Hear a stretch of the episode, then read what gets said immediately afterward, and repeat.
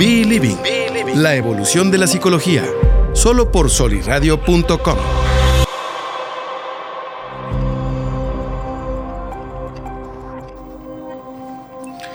Hola, hola, ¿qué tal? Buenos días, bienvenidos a otro capítulo del podcast de Believing. Y bueno, solamente por soliradio.com, ya te la sabes. En esta ocasión, bueno, quiero platicarles de dos proyectos. Primero que nada, comentarles y aprovechando la, la oportunidad que los amigos de Soliradio y el mismo Jorge Torres Bernal nos hacen, nos hacen favor de compartirlo en redes. Eh, lanzamos el día de ayer eh, una campaña para publicitar eh, el ebook más reciente, escrito por su servidor, Los celos son míos.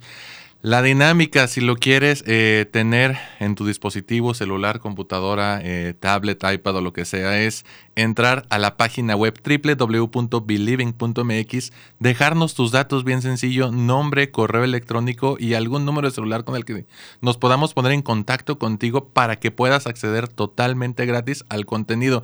¿Para qué, ¿Para qué son útiles tus datos? Para que nosotros podamos estar en contacto contigo y mandarte información y promociones.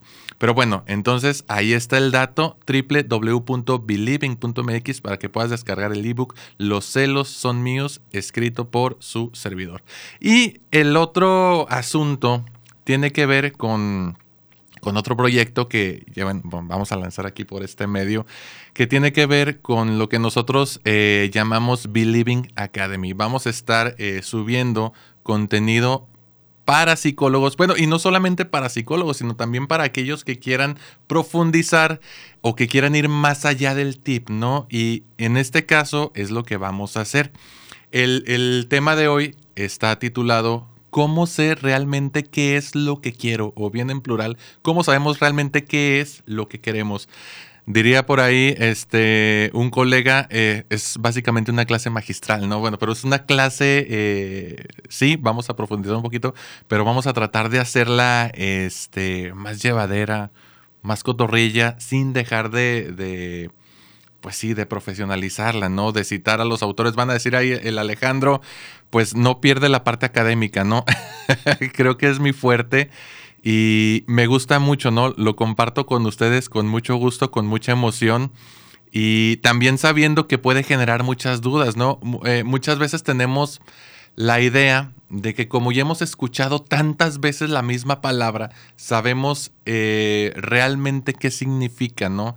Te dicen, bueno, ¿qué es una emoción? Ah, pues algo que sientes. Sí, pero ¿qué más? ¿Qué es la motivación? Ah, caray, pues lo que nos motiva. ¿Y qué es lo que nos motiva? ¿Sí? Con, con, Believing Academy lo que vamos a hacer es profundizar precisamente en los conceptos, en las formas, en por qué sucede lo que sucede, yendo más allá del tip, que, que es útil, claro que sí, el tip. Mucha gente busca que le digamos rápido por qué pasa esto, podemos hacerlo, pero también hay gente que se queda, a ver Alejandro, este, a ver Fernanda, a ver Milagros, yo quiero que me digas más y por supuesto que se puede hacer. Pero bueno, vamos a, a proceder con esta primera charla de Believing Academy. Les repito, el tema es esta pregunta. ¿Cómo sabemos realmente qué es lo que queremos? Y bueno, ¿cuál es entonces esa naturaleza de la emoción? ¿De dónde surge? Que tenemos aquí eh, la perspectiva de distintos autores. Voy a procurar no mencionar a más de dos o tres para tampoco hacernos bolas. Y dicen por ahí eh, Butler y McManus en un librito muy bueno que por cierto se lo recomiendo. Se llama Una brevísima introducción a la psicología. Básicamente es un libro pequeñito en el que puedes encontrar muchas respuestas relativamente profundo. Obviamente si te quieres ir más allá, pues tienes que consultar eh, todavía más bibliografía. Pero a grandes rasgos dicen ellos que la motivación es un término general que se refiere a la regulación del comportamiento, necesidad, satisfacción y meta o búsqueda. Fíjate bien. Término general que se refiere a la regulación del comportamiento. Vamos a quedarnos con esa frasecita regulación del comportamiento. Es decir, si estoy en ceros y me voy a buscar algo, o bien si ya estoy al 100 y paro para dejar de buscar eso. Por otra parte, dice este señor Gutiérrez Sáenz, que por cierto, no sé si ustedes recuerden, a lo mejor eh, yo ya estoy medio viejillo, no, no se crean. Eh, todos llevamos libros de este señor en la preparatoria, del doctor Gutiérrez Sáenz, algún libro de lógica, algún libro de filosofía, algún libro de historia de las doctrinas filosóficas. Y también escribió este librazo de psicología general. Ahí él nos dice que entendemos como motivación todo aquello que causa o explica un acto humano. Todo aquello que causa o bien explica un acto humano. ¿Por qué Alejandro tomó este... Mm, vamos a llamarle atril, no sé cómo se llama. pues porque quería mostrarles que estamos en estas redes sociales, ¿no? Instagram, Facebook y Twitter. Vaya, así muy sencillo, ¿no? ¿Por qué Alejandro viene al podcast? Pues porque le gusta, en términos sencillos. Pero bueno, tenemos esas dos definiciones de Gutiérrez Sáenz, de Butler y McManus, y acá vamos a pasar a, dos palabras que están relacionadas con la motivación. Fíjense, este es para que lo anoten ahí en su breviario cultural. Tenemos por una parte la palabra volición, con V, volición, que nada más eh, y nada menos tiene que ver con un acto de la voluntad. Lo hice porque quise, nadie me obligó, producto de una decisión. Y por otra parte, un término muy utilizado en psiquiatría, que es el término abulia, una persona cuando se encuentra en estado abúlico es una persona que muestra desinterés, pasividad y falta de voluntad. Entonces, cuando escuches tú por ahí la palabra abúlico o que está en un estado de abulia, es una persona que está distímica, pasiva, desinteresada, que no tiene motivación para llevar a cabo nada, incluso lo que anteriormente este, le generaba satisfacción, ¿no? Pero bueno, ya tenemos esa primera introducción, ya más o menos nos va quedando claro qué es motivación. Y ahora tengo otra pregunta.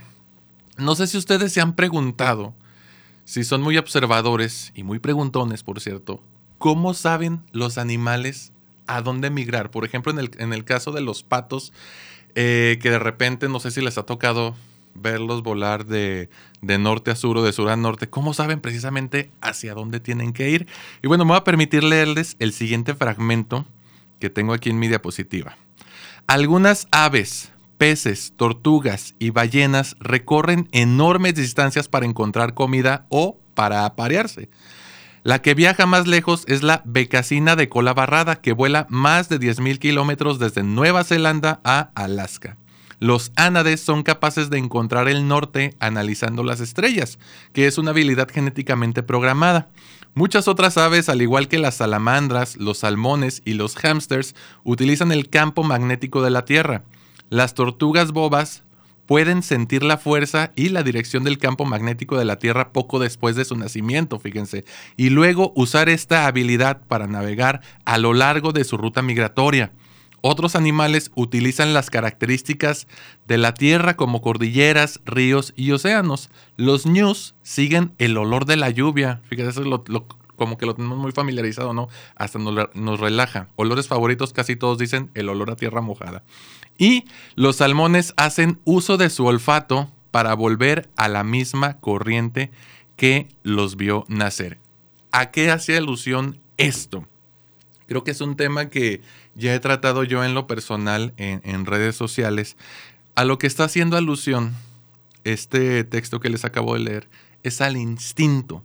Muchas veces nosotros decimos cuando hacemos una conducta, bueno, cuando llevamos a cabo una conducta involuntaria, es que lo hice por instinto. Pero bueno, y lo he aclarado también, los seres humanos ya no somos seres que nos guiemos necesariamente por el instinto, sino que hay, vamos a llamarlo así, un sucesor eh, evolutivo de lo que es el instinto y que tiene mucho que ver con la cuestión cultural y con la cuestión que nos distingue de una forma u otra como seres humanos, ¿no? Pero bueno, si estamos hablando del instinto, entonces, ¿qué demonios es el instinto? Si estamos buscando respuestas. Aquí nos dice este señor Jean Laplanche, que escribió un libro, bueno, mejor dicho, un diccionario de psicoanálisis muy famoso. Es un, ese sí es un librazo gordo, gordo, ¿no? Pero nos dice Laplanche, clásicamente, esquema de comportamiento heredado propio de una especie animal que varía poco de uno a otro individuo se desarrolla según la secuencia temporal, es poco susceptible de perturbarse y parece responder a una finalidad. A final de cuentas, el instinto es una motivación, es algo que nos lleva a ejecutar una conducta. En el caso de los animales que les acabo de mencionar en el texto anterior, los lleva a emigrar, ya sea para seguir comiendo o bien para aparearse.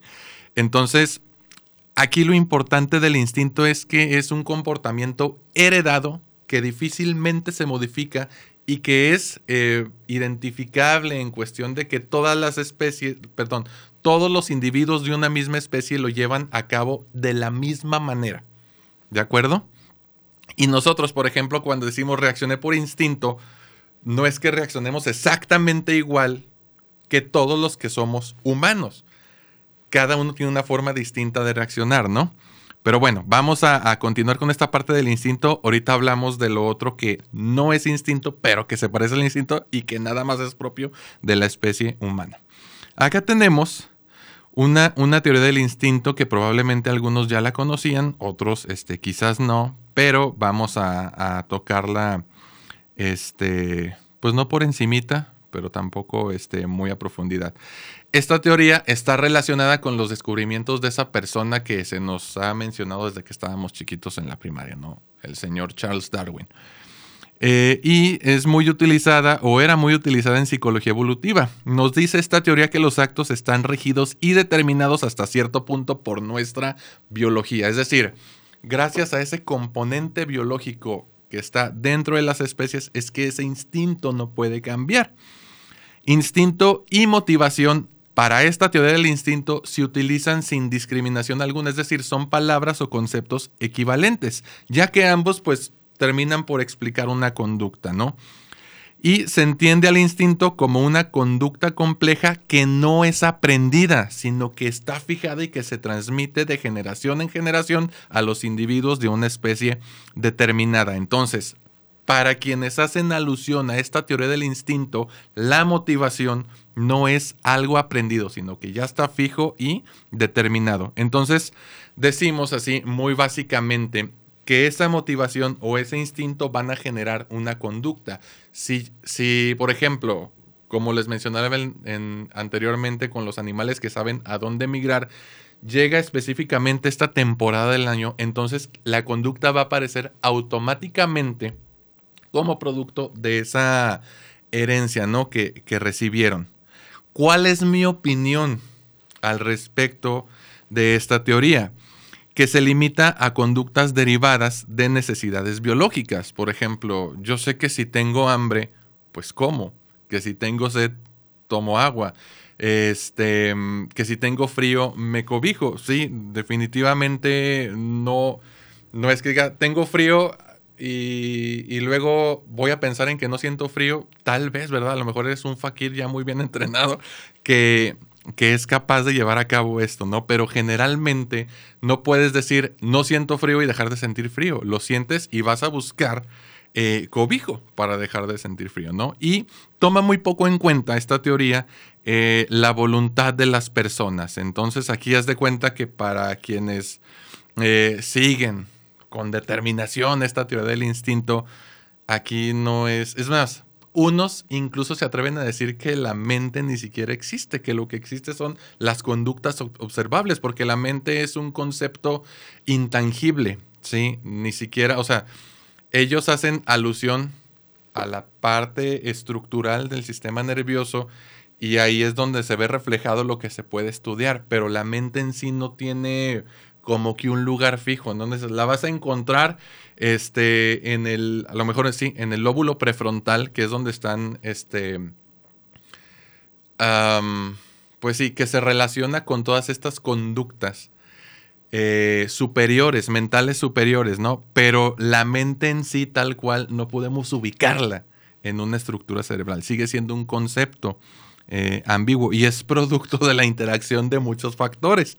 Pero bueno, Vamos a continuar. Eh, dejamos aquí lo, la cuestión instintiva.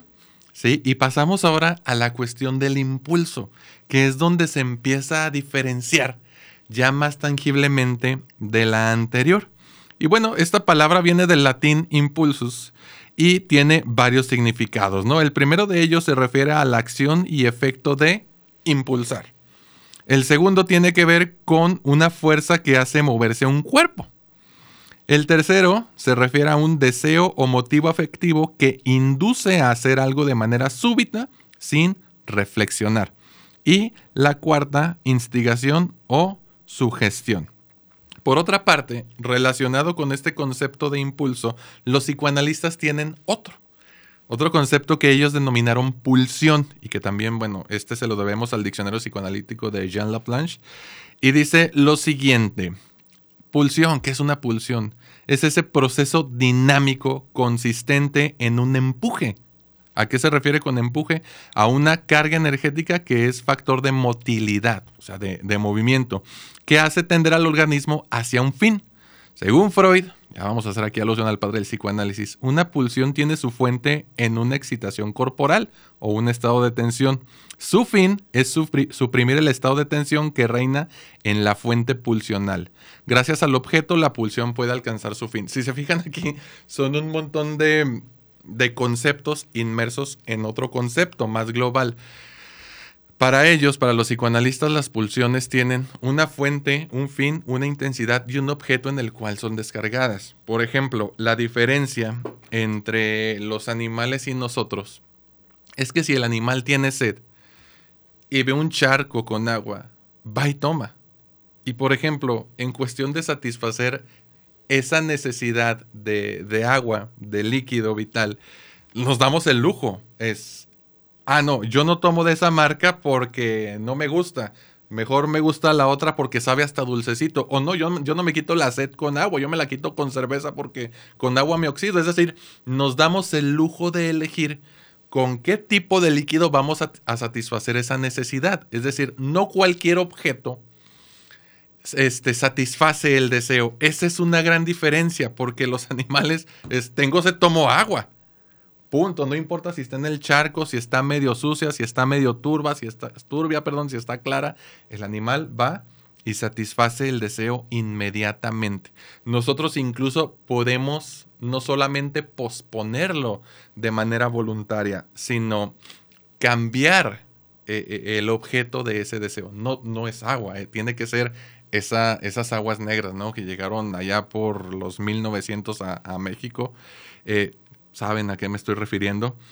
Y bueno, pulsión, instinto a veces se utilizaban como equivalente, pero aquí nos está quedando claro que el instinto es una cosa que es este, estable, que es fijo e inmodificable. La pulsión, aunque es estable, no es, este, perdón, sí es modificable y sí puede ser sustituido un objeto por otro, aunque el fin de ambos sea satisfacer una necesidad. ¿Me explico?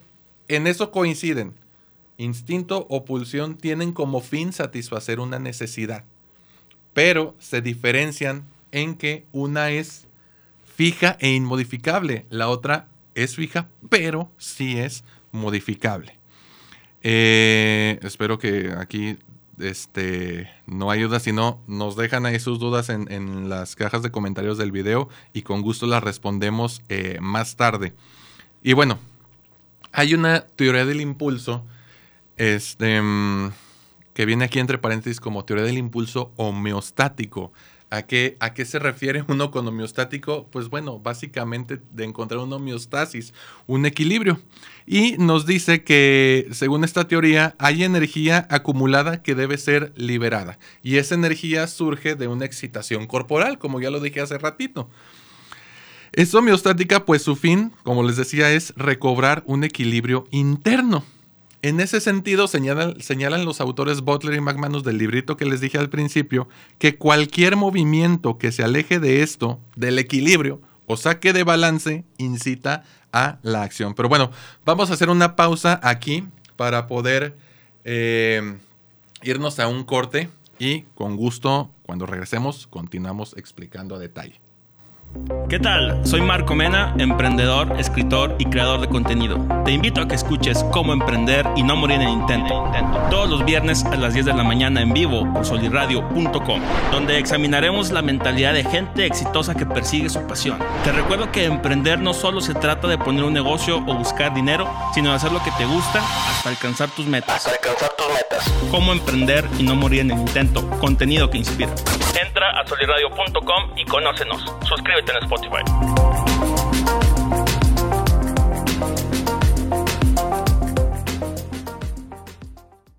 ¿Qué tal? Soy Christian Wolf y te invito a que escuches Biohacking. Biohacking. Todos los viernes en punto de las 11 de la mañana, completamente en vivo por soliradio.com. Aquí encontrarás tips y hacks para incrementar tu calidad de vida de una forma sencilla y científicamente actualizada. Entra a soliradio.com y conócenos. Conócenos. Suscríbete en Spotify.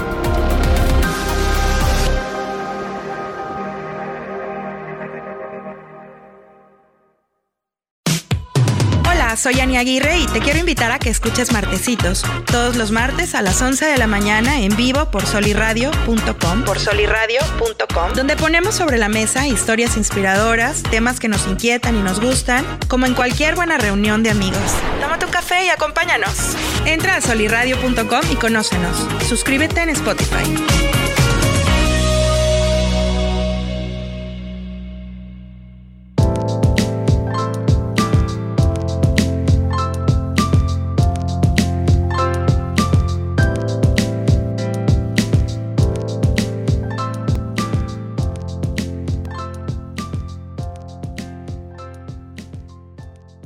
Estaba ya con el beat de los de los drums, de los tambores.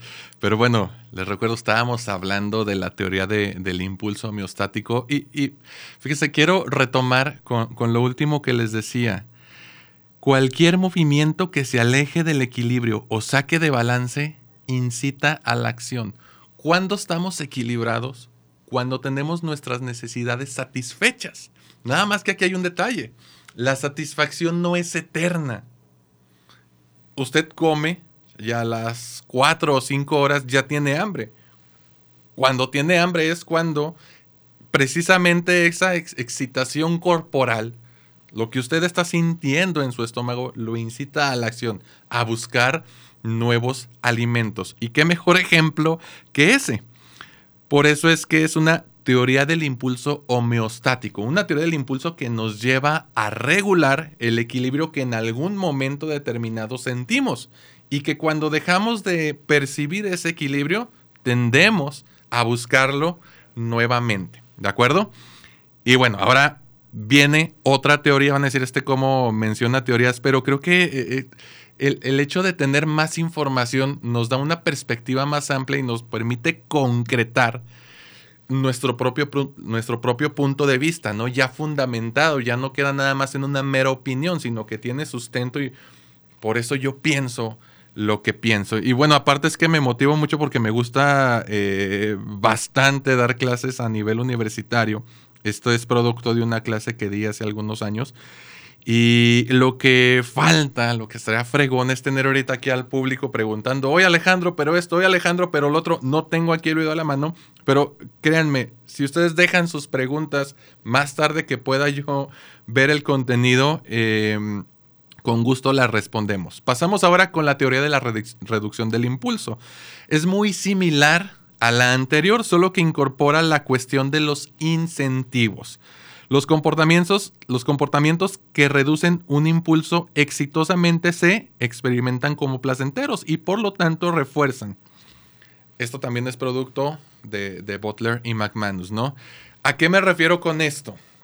No es lo mismo quitarse el hambre con lechuga que comerte una hamburguesa así gorda que le ves la carne y le escurre la grasa. Bueno, bueno ya depende también de, de gustos, ¿no? Estoy poniendo un gusto muy personal. Me fascinan las hamburguesas. Entonces, para mí, tiene mucha más potencia, o mucho más potencial, perdón, de satisfacer mi necesidad, esa hamburguesa que les acabo de describir, que una ensalada. No porque no me guste la ensalada, también me gusta mucho la ensalada, pero me he dado cuenta, por ejemplo, y es un- algo que cocino con relativa frecuencia, hago mi, mi, plato con mi camita de lechuga, cebollita, tomate, pepino y una, este, ah, diablos, un aderezo, un aderezo que me gusta mucho y encima le pongo mi filete de pescado, este, a las finas hierbas. No, ¿sabe? Delicioso. El chiste es que no les miento, o sea, por ponerles el ejemplo, comí a las 2.30. A las 4 de la tarde fui a recoger a mi esposa y ya tenía hambre, como si no hubiera comido. Muy diferente hubiera sido si me hubiera aventado esa hamburguesa con sus papas fritas. Probablemente no me hubiera dado hambre hasta las 7, 8 de la noche. Eso ya depende también de las necesidades y de las prisas que traiga uno. Claro que es mucho más saludable comerme la ensalada con el filete de pescado. Eh, pero bueno, aquí yo lo que necesitaba era ir bien comido sin que me diera hambre porque me le iba a pasar seis horas seguidas en el consultorio casi casi sin levantarme entre un paciente y otro. Entonces, esta teoría eh, de la reducción del impulso que nos habla de incentivos nos dice que hay formas de satisfacer una necesidad que son mejores que otra. Entonces, yo voy a tender a buscar aquellas que mejor satisfacen mi necesidad que satisfacen el deseo y que me dan esa satisfacción y ese equilibrio que todos estamos buscando. Esa es la gran diferencia entre esta y la anterior, que aquí hablamos de incentivos y decimos que hay formas que son mejores para satisfacer una necesidad de lo que son otras. Un ejemplo muy burdo, ¿no? Pero dicen, no es lo mismo llorar en un bocho que en un Ferrari. Dicen, los dos te transportan, pero en uno vas más rápido y más cómodo y te sientes más acá. Y en el otro pues vas más, más lento, ¿no? Entonces, eh, e, esa es la, la, diferencia más significativa. ¿Cuál es mi opinión aquí? Como es obvio, explica la conducta desde la falta de un equilibrio y su necesidad de, de restablecerlo, perdón, pero no toma en cuenta las diferencias a nivel individual, porque unos eligen la primera opción y no la segunda, que es lo que les comentaba en, en, en los ejemplos, ¿no? Aunque para mí y claramente pues tiene muchas más calorías la hamburguesa que la ensalada, puede haber gente, este, gente que dice, no, yo prefiero comerme la ensalada y, punto. Yo, pues, ahí es donde entran las diferencias personales, que no toma mucho en cuenta esta, esta teoría. Nada más dice, sí, hay estímulos que son más potentes que otros para satisfacer una necesidad. Y hasta aquí dejamos esto de la teoría de la reducción del impulso. Vamos a pasar a otra teoría que tiene que ver también con la motivación, que es conocida como la teoría de la meta. Dicen generalmente de esta teoría que sus explicaciones se basan en factores cognitivos. Aquí ya no nada más es la conducta, sino lo que está pensando el sujeto. La clave de la motivación es lo que se intenta alcanzar conscientemente. Entre más sé qué es lo que quiero, mayores y mejores posibilidades tengo de lograrlo. No es lo mismo comer que comer según yo lo considere bien. Ese ejemplo se los puse también hace ratito. Puede considerarse una teoría fundamentada. Ahorita vamos a ver por qué. Y esta teoría sugiere que las personas trabajarán más arduamente y utilizarán más recursos cuando la meta es más difícil de alcanzar. Y entre más difícil sea la meta, mayor será el nivel de ejecución. O sea, aquí entre más trabas le pongas a los sujetos y entre más conscientes sean de lo difícil que va a hacer esto, mejores resultados van a obtener. También se lo debemos eso a Butler y McManus en su librito escrito en 1998. Aquí, bueno, hay, hay un ejemplo eh, que me gustaría compartir con ustedes. Y bueno, es que se plantea como un estudio pues preexperimental, cuasi experimental, eh, y lo ponen, claro, pues a manera de una hipótesis, ¿no? Y una hipótesis que se tiene que confirmar, o bien una hipótesis que podría refutarse. Pero bueno, ¿cuál es esa hipótesis? Las personas a las que se les da la meta más difícil de alcanzar deben desarrollarse mejor.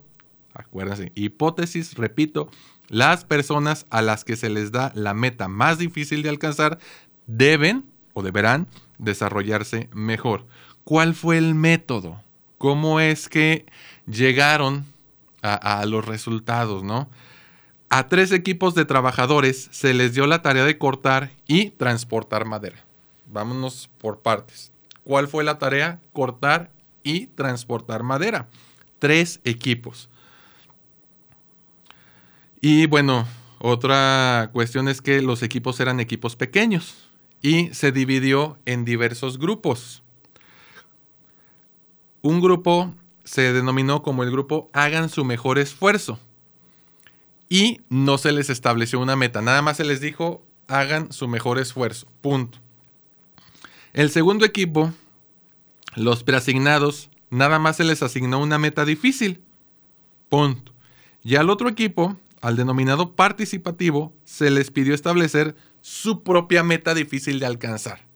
La característica, repito, que tenía el tercer grupo es ustedes establezcan su meta difícil de alcanzar. Punto.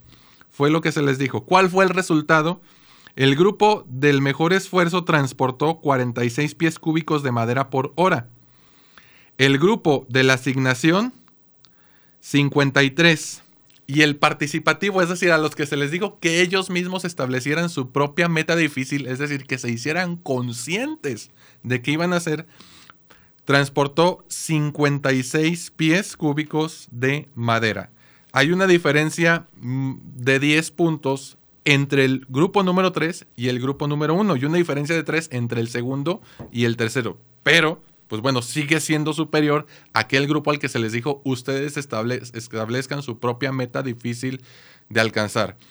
Ahí ya entra en juego porque puede ser que uno sean personas que se autoexigen demasiado y que puedan fijar este, metas que para algunos pueden ser difíciles de lograr, ¿no? Tal vez dijeron, no, pues cada quien tiene que aventarse, si son 56, pues más o menos 18 piezas eh, en determinado tiempo, ¿no? Entonces el diálogo, la conciencia, la cognición, la reflexión, todos esos factores eh, cognitivos que intervinieron en esto hicieron que las personas obtuvieran mejores resultados. Entonces, entre más sepas tú y entre mejor fijes los objetivos difíciles, mejores resultados vas a obtener. Fundamentado. Digo, no, no, no son 10 estudios, no son 15, no son 50. Estamos hablando de uno. Pero ya tenemos por lo menos este fundamento como para poder afirmar hasta cierto punto que las cosas son así. Pero bueno, aquí viene la pregunta, y es incluso la pregunta con la que iniciamos este, este podcast, ¿no? ¿Cómo sabemos realmente qué es lo que queremos? Sí. En este caso, pues sí, el objetivo era transportar madera.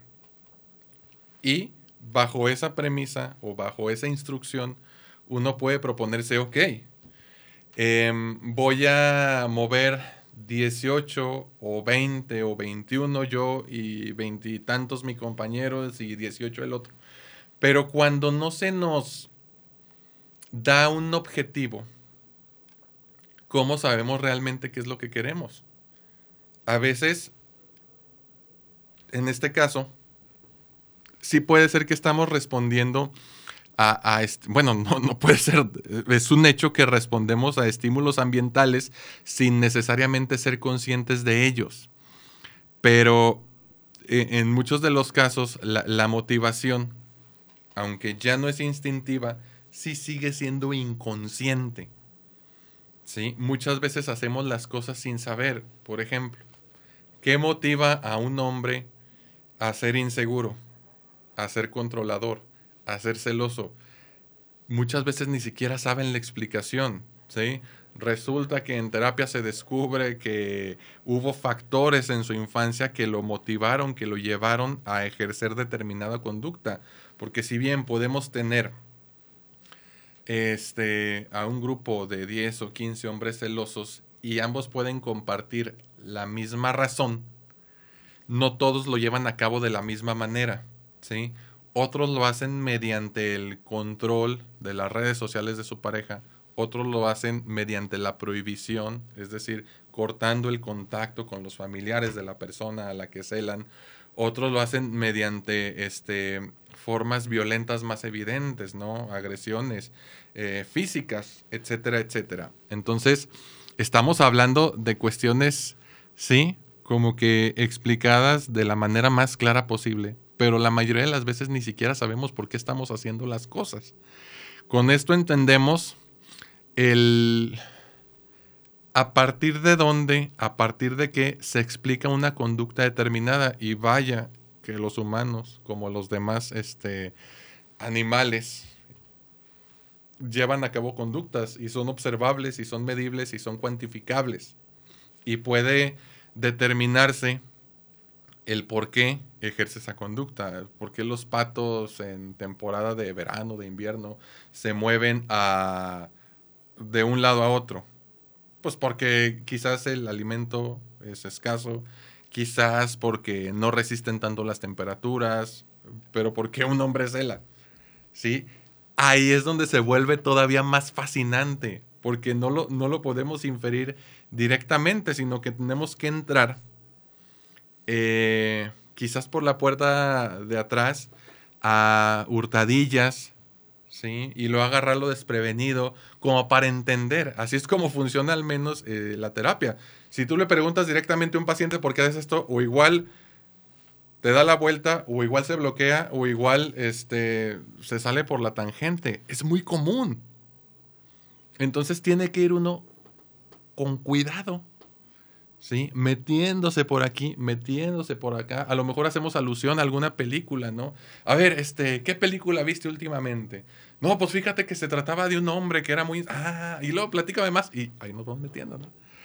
Ahí es como descubrimos eh, la, motivación, ¿no? Lo que lleva a ese hombre a hacer lo que hace. Ahora, ¿por qué quiere una persona crecer? Que le vaya mejor económicamente bueno, pues eso tiene una explicación de que estamos hechos para em, evitar complicárnosla. Por eso es que se generan los hábitos. ¿sí? Imagínate que tuvieras que despertarte todos los días y ponerte a pensar qué vas a hacer primero. Primero me baño, primero almuerzo. No, es por eso se hacen hábitos, para que el cerebro no batalle. Y si el cerebro resuelve el problema, ¡pum!, no se la va a complicar más. Por eso es que luego ya van a decir, el sistema de becas es tan útil. Ah, pues ya me dan el dinero gratis, pues ya no me muevo nada. El cerebro no se la complica. Tenemos que forzarlo a hacer algo. Pero buscamos la satisfacción, eso es totalmente natural. Buscamos el placer y queremos evitar la insatisfacción, queremos evitar la frustración, algo totalmente humano. Nada más que tenemos que encontrar los modos eh, mm, más funcionales eh, en que nosotros podamos satisfacer nuestras necesidades sin dañarnos a nosotros mismos, sin dañar a, los demás y sin permitir que los demás nos dañen. Pero bueno, este tema de la motivación va muy relacionado con lo que les comentaba al principio, con el ebook Los celos son míos, escrito por su servidor. Y, bueno, en el... En la promoción, en el video que, que subimos, hablo de, mi experiencia, ¿no? Van a decir, ¿a poco el psicólogo fue un hombre celoso? Sí, efectivamente tuve mi, temporada, pero lo resolví. Y yo sé que lo que interesa mucho aquí es el chisme. ¿A poco el psicólogo sí fue un hombre celoso? Sí. Y si quieres saber cómo lo resolví, pásate a la página web www.believing.mx, déjanos tus datos y descargas completamente gratis el material. Por si te identificas tú por si identificas a alguien que tiene ese problema o por si solamente quieres saber, ahí está el material, está delicatecen. Eh, muy bien hecho, lo hice con mucho amor, con muchas ganas y sobre todo los del diseño editorial se la rifaron. Entonces, bueno, hasta aquí llegamos con la clase magistral de motivación y emoción. Espero continuar con, con este proyecto. Bueno, no espero, sí lo vamos a hacer con Believing Academy hecho para psicólogos y para quienes quieren profundizar más allá del tip, ¿no? Y lo que sigue es seguir porque es, este es nada más una clase de 50 minutos. Hay más, es todo, todo un módulo, ¿no? Pero vamos a, a seguir implementándolo con, con pues con muchas ganas y también esperando que estén aquí participando, escuchándonos, compartiendo el contenido con sus amigos y familiares. Y ya saben, aquí nos escuchan y nos ven todos los lunes completamente en vivo a partir de las 11 de la mañana solo por soliradio.com. Yo soy Alejandro Monreal, muchas gracias allá en Controles y nos vemos con mucho gusto el próximo lunes. Bye bye. Libertad en comunicación sunirradio.com. Suscríbete en Spotify.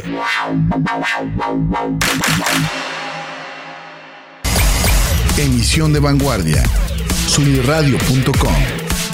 Suscríbete en Spotify. Sintoniza tus ideas. sunirradio.com. Suscríbete en Spotify.